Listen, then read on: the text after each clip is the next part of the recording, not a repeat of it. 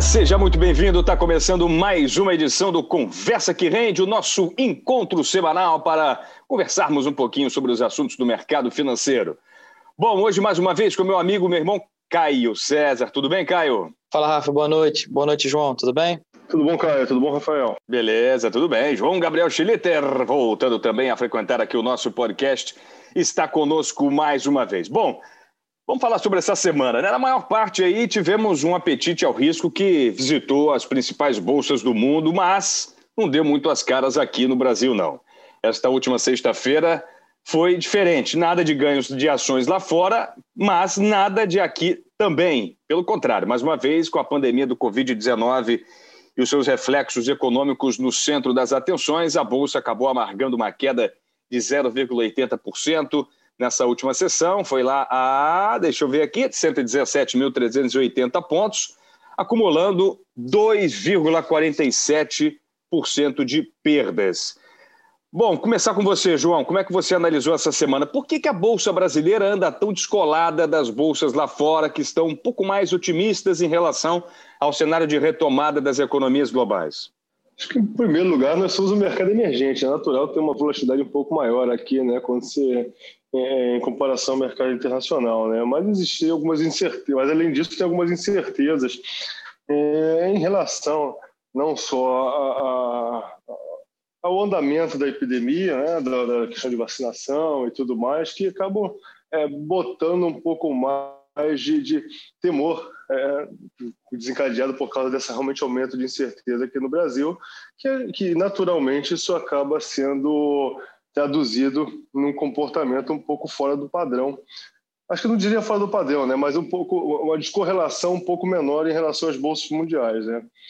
É, e com isso, obviamente, o, acaba, o investidor acaba é, zerando algumas posições e, e indo para investimento mais, um pouco mais conservador para é, também é, esperar o que está acontecendo. Além disso, teve uma, a gente percebeu algum movimento em relação ao dólar, em relação a outras moedas, né, de enfraquecimento, o que acaba afetando também o mercado de commodities, né, o qual o Brasil é um dos grandes players mundiais e isso, obviamente, também é mais um, um dos fatores que acaba afetando aí é, o comportamento da bolsa brasileira. É isso que o João fala, é, é, tem, tem realmente muita razão, porque tivemos aí uma baixa muito forte nos preços do minério de ferro mundo afora, né? Tivemos aí a derrubada das bolsas, as ações da Vale, das empresas ligadas à exploração de minério, né? Gerdau, por exemplo. Então, isso realmente contribuiu, elas são big players aí no índice brasileiro. Caio, e durante a semana tivemos um endurecimento do dólar, né? A moeda americana ficou mais cara em relação ao real brasileiro, 3,23% nessa semana e só nesta sexta-feira, 2,17%, beijando mais uma vez os R$ 5,50, fechou aos R$ 5,47,95. Uh, esse, esse, esse, digamos assim, esse fortalecimento do dólar parece que, se, que, parece que é mais forte aqui no Brasil, mais uma vez. Alguma razão específica dessa vez ou não? É a moeda brasileira mesmo que, quando sofre, sofre mais que as outras? É, eu. Quanto ao dólar, assim, eu corroboro um pouco o que o João falou, é, mas mais porque ele está aguardando aí o que a gente vai ver é, muito provavelmente com o retorno dos, dos nossos parlamentares, né? É, então eu acho que ele não vai nem para baixo de 5, nem para cima de 5,60, 5,70. É, quem, quem escuta os podcasts já vê que eu, que eu venho falando dessa faixa de 5,20, 5,40 há um bom tempo e ele continua lá na mesma faixa. Então, assim, a gente tem movimentações que, lógico, seguem o fluxo da semana, né? Então, é, a gente tem movimentações por conta das commodities, a gente tem movimentações por conta da queda da bolsa, a gente tem movimentações por conta de questões inflacionárias, mas ele ele está aguardando para dar o, o, passo final, né? Diria diria dessa forma. Com relação à bolsa, é, é, deu uma corrigida, né? Eu acho que assim ela não corrigiu por uma pode ser também uma questão macro, né? Tem tem explicações macros, mas ela corrigiu porque ela tinha que corrigir. É, então, assim, a gente viu a bolsa subindo de outubro até dezembro e nada mudou com relação ao fiscal, com relação ao Covid, com relação a, a, novas reformas, com relação ao mundo. A gente já sabia que o Biden ia ser presidente. Eu falei isso a mesma coisa da última vez. É, e, e, eu gostaria de reiterar isso que é bastante importante. Nada mudou até agora, então assim a única coisa que aconteceu foi o preço da bolsa subiu. É, e aí logicamente as pessoas elas tendem a corrigir, né? Principalmente os big players que já têm um, um lucro considerável, é, eles tendem a fazer uma correção desse desse movimento é, para depois, com uma tendência um pouco mais clara, eles retomarem a, a, os movimentos que são pertinentes. Né? Então, é, eu acho que é, a bolsa talvez vá corrigir aí, na minha opinião, até mais ou menos os 113 mil pontos, e o dólar vai ficar negociando aí entre 5,30 e 5,60, ou talvez um pouquinho mais do que isso por um bom tempo até a gente começar a fazer o que é preciso ser feito, né? Ou pelo menos começar a resolver os problemas que a gente já tem. É, você comentou sobre a bolsa brasileira estar tá esticada, né? A bolsa internacional, de uma maneira geral, ela está com muito potencial de alta. O rally vem aí há, há, há, bastante tempo, né? Tivemos nessa semana, por exemplo, o índice HK50 de, de, de Hong Kong batendo os 30 mil pontos, né? Mais uma vez chegando a patamares inéditos. É, então, assim, realmente carece a Bolsa Brasileira de fundamentos econômicos mais sólidos, sobretudo daqueles vindos das empresas né, que estão listadas, para que essa, essa subida seja um pouco mais consistente. Inclusive, vários analistas chamam a atenção para isso. Agora, eu queria trazer um assunto que bateu muito forte essa semana, que foi a política monetária do Banco Central Brasileiro. A gente teve aí uma renovação da leitura de que os 2% de juros ao ano é o patamar atual nesse momento, mas houve uma indicação grande é, de que o Banco Central pode passar a se preocupar com a curva ascendente da inflação e, com isso, voltar a elevar os patamares da taxa Selic. É, a ponta curta da curva de juros nessa sexta-feira passou por uma correçãozinha para baixo, né? teve uma pressão aí vinda depois, na véspera né, da, da, decisão do Banco Central na semana, e na ponta longa não teve jeito, foi é, tá acusado o risco fiscal brasileiro pela frente. É, só para a gente dar dados mais, mais concretos, taxa de juros do DI para 2022 em janeiro reflete a perspectiva imediata da Selic aí cerca de 3,38 para 3,36 e lá na frente subiu de 7,29 para 7,48.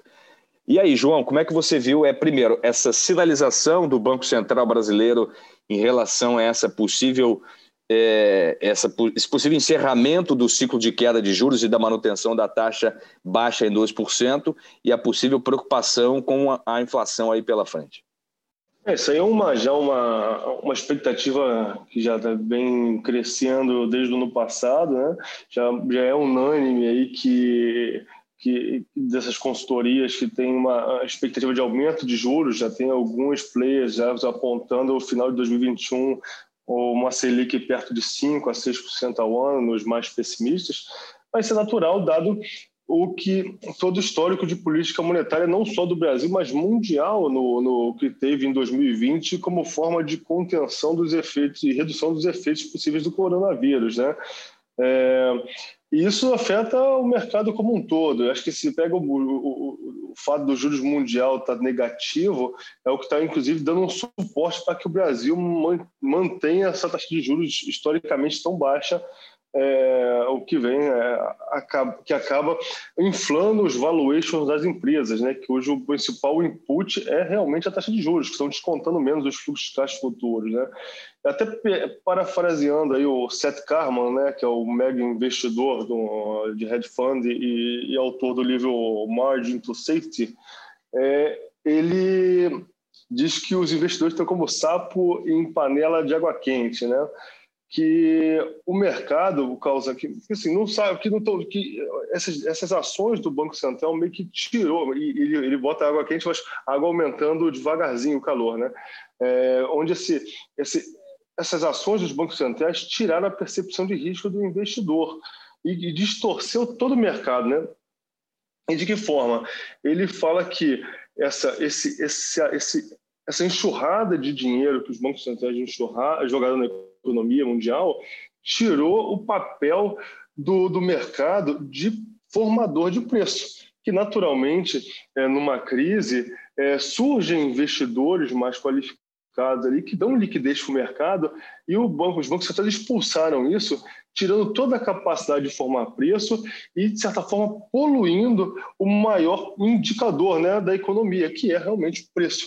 Então, é uma das cautelas que a gente tem que. Tá, e por isso, esses movimentos atípicos que a gente está vendo, vai ser cada vez mais difícil nesse momento é, tentar é, prever uma tendência do mercado pois assim tá, a gente está numa um cenário tão inédito, né, de excesso de liquidez, juros baixos, baixo crescimento, entre outras coisas, que qualquer estopim que, que pode vir de fontes inesperadas pode gerar uma reação extremamente diversa, aumento de volatilidade do mercado.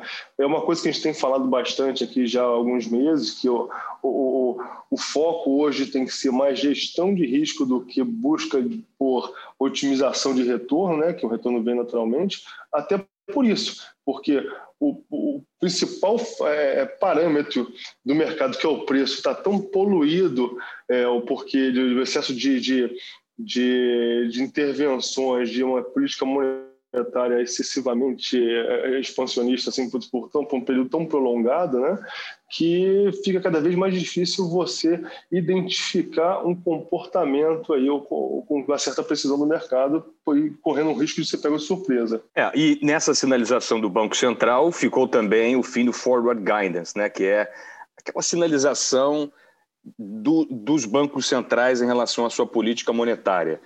A inflação só no quarto trimestre ficou em 3,1%. É muito, né? É um alerta imenso. E essa incerteza que o João comentou, Caio, ela está ela tá disseminada, mundo afora. Né? Tivemos aí a, a, a, possível nova presidente, né? presidente não, secretária do Tesouro americana, Janet Yellen, ela comentando né, justamente sobre isso, que a política monetária dos Estados Unidos está longe de, nesse momento, pensar em aumento de juros. Mas a inflação é uma preocupação no radar. Então, lá como cá, Caio, essa preocupação continua norteando aí as políticas monetárias. Como é que você está vendo esse movimento? Acho que mais aqui do que lá. É, a gente viu aí a Bolsa Americana subiu bastante durante a semana.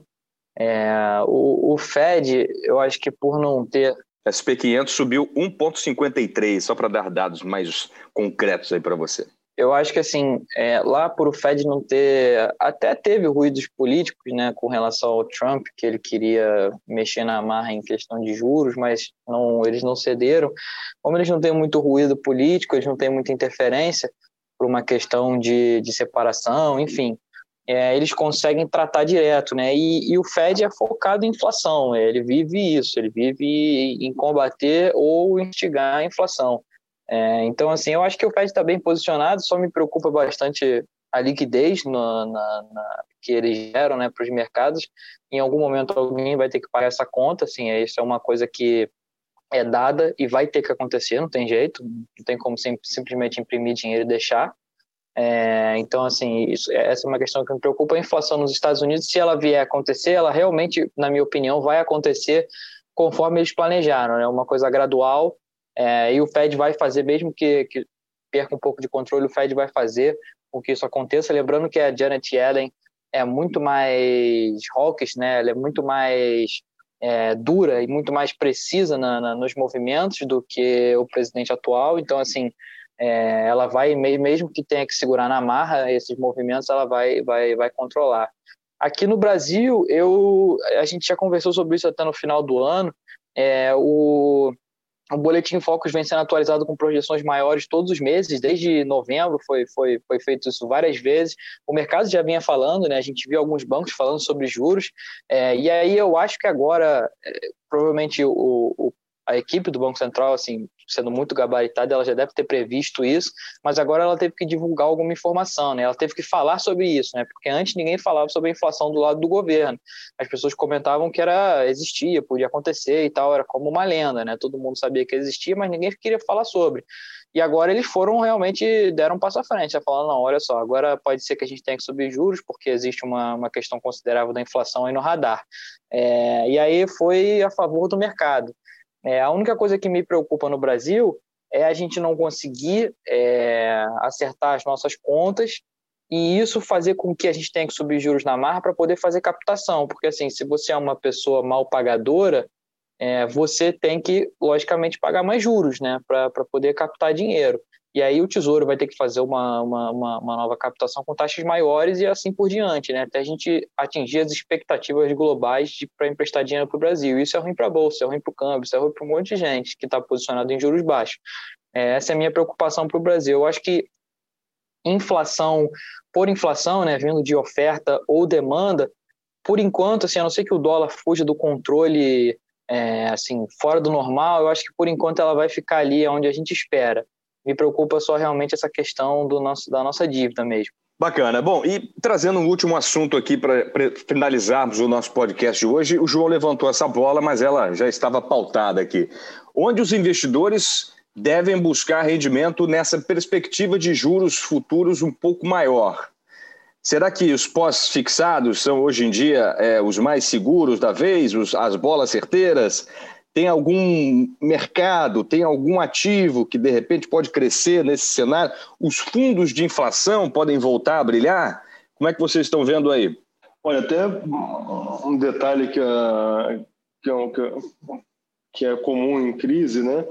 É, as pessoas falam muito de diversificação, né? E a diversificação não pode ser, não é simplesmente ter vários ativos. Pois na crise, é, a correlação dos ativos eles convergem para um, né? E aí todo mundo sobe e cai junto, né?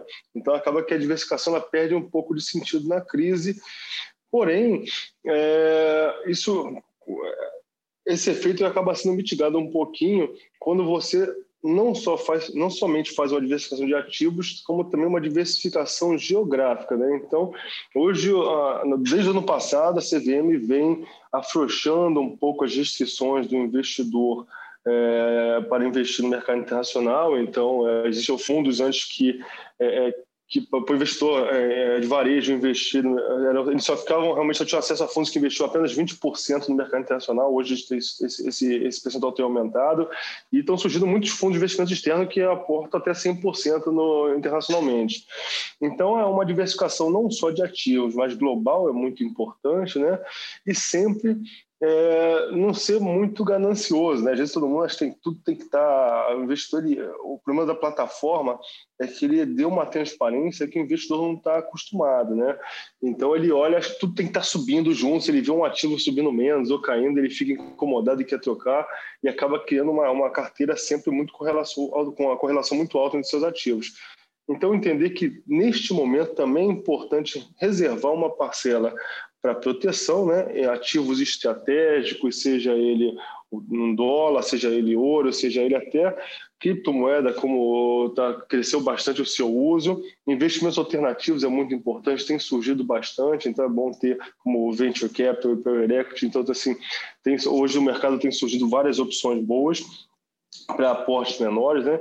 Então, é ter uma boa diversificação entre ativos, ter um pouco de ativos alternativos e uma diversificação global é muito importante. E aquela aquele pitadinho ali de proteção ali talvez uma coisa mais, é, mais específica mais é, mais elaborada algo estruturado também é. Então é basicamente investir está ficando cada vez mais é, difícil né? Então é importante nesse momento você ter também uma se aconselhar com um profissional que possa estar tá ali entendendo seus objetivos entendendo as suas restrições e te ajudando a estruturar realmente uma carteira que melhor te atenda, é, impedindo que você faça a chamada diversificação ingênua, né? que você se espalhe um monte de ativo na sua carteira, mas no final você tá, é, é você acaba ficando concentrado. Então, o importante realmente é isso, é diversificação, mas de uma forma muito mais profissional.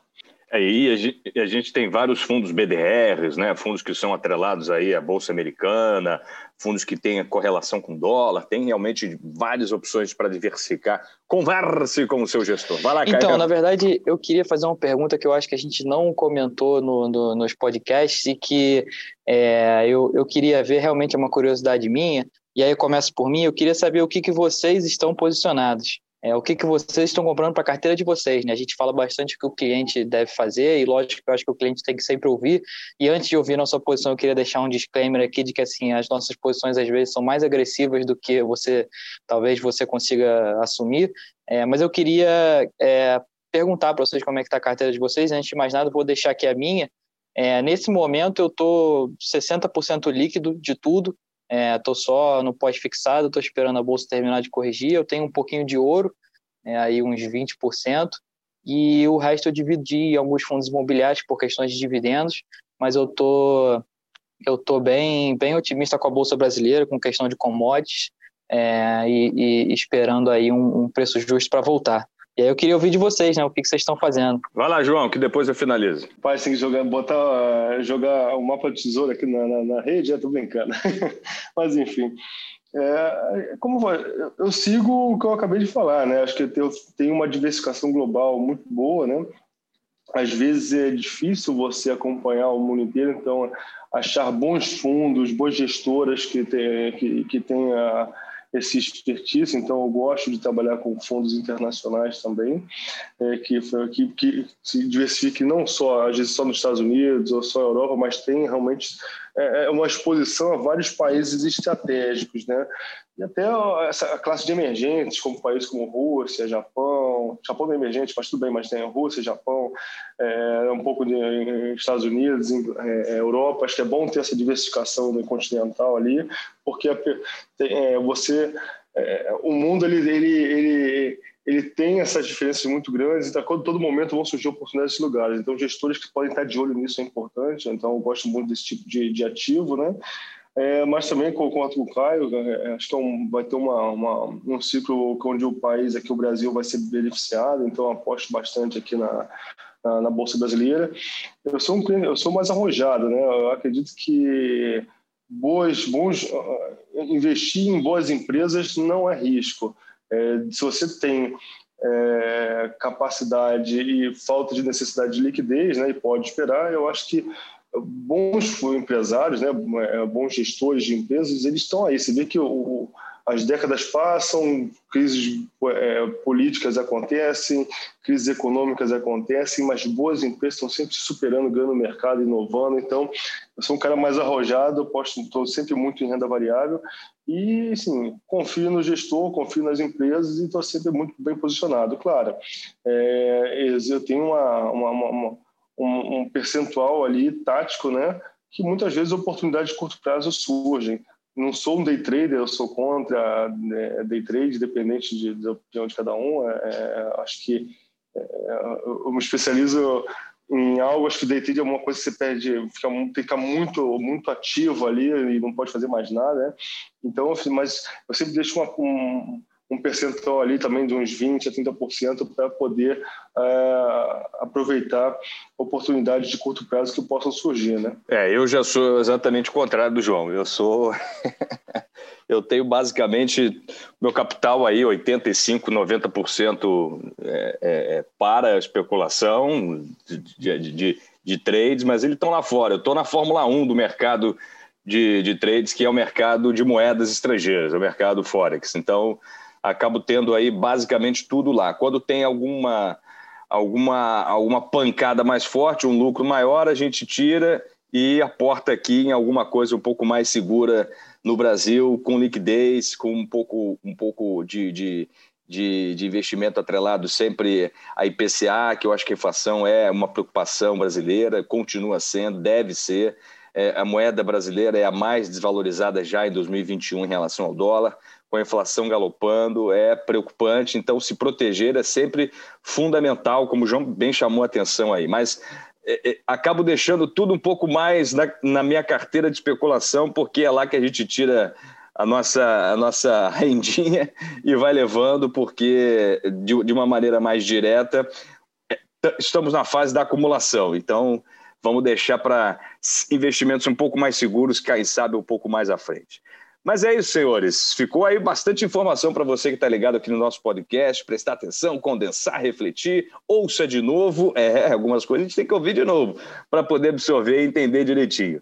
Mas vamos fechando esse nosso podcast agradecendo demais a presença do Caio César e do João Gabriel Schlitter. Valeu, João. Até semana que vem. Valeu, pessoal. Valeu, Caião. Grande abraço. Obrigadão. Até a próxima. Valeu, pessoal. Um abraço. Obrigado demais a você que esteve com a gente em mais um episódio. Aproveito para garantir para você, mais uma vez, estamos em todas as redes sociais, estamos no Instagram, instagram.com.br MacLeod, estamos no Facebook, no LinkedIn, busque por MacLeod Partners. Aproveite para espalhar esse podcast, informação de qualidade para você investir cada vez melhor. Muito obrigado pelo prestígio da sua audiência e até a próxima. Tchau, tchau.